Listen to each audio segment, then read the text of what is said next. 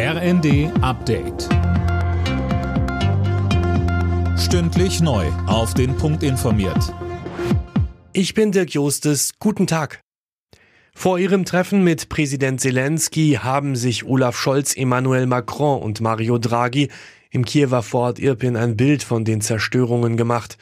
Sönke Röhling, wenn man sich die Aufnahmen ansieht, dann sieht man sehr nachdenkliche Gesichter.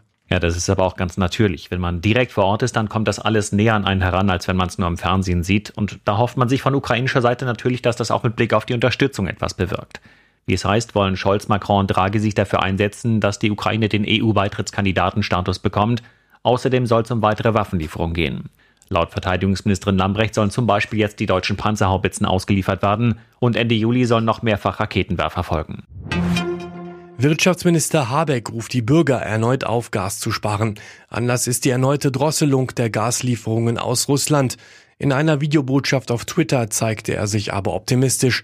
Man habe rechtzeitig mit Regelungen wie dem Gasspeichergesetz reagiert. Der starke Anstieg der Corona-Infektionszahlen ist kein Grund zur Sorge, das hat der Virologe Klaus Stör erklärt.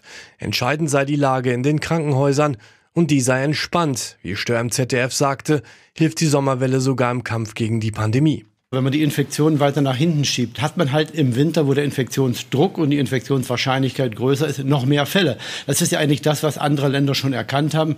Äh, also das muss nun auch in Deutschland verstanden werden. Leider ist es so, man kann schlechterdings nicht die Infektion verhindern. Das Virus bleibt die nächsten 15, 50, 100 Jahre noch bestehen. Und die Impfung allein schützt nicht so gut wie die Kombination aus Impfung und Infektion.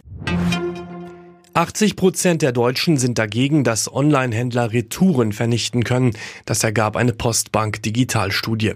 Drei von vier Befragten würden außerdem Händler bevorzugen, die nachhaltige Verpackungen benutzen.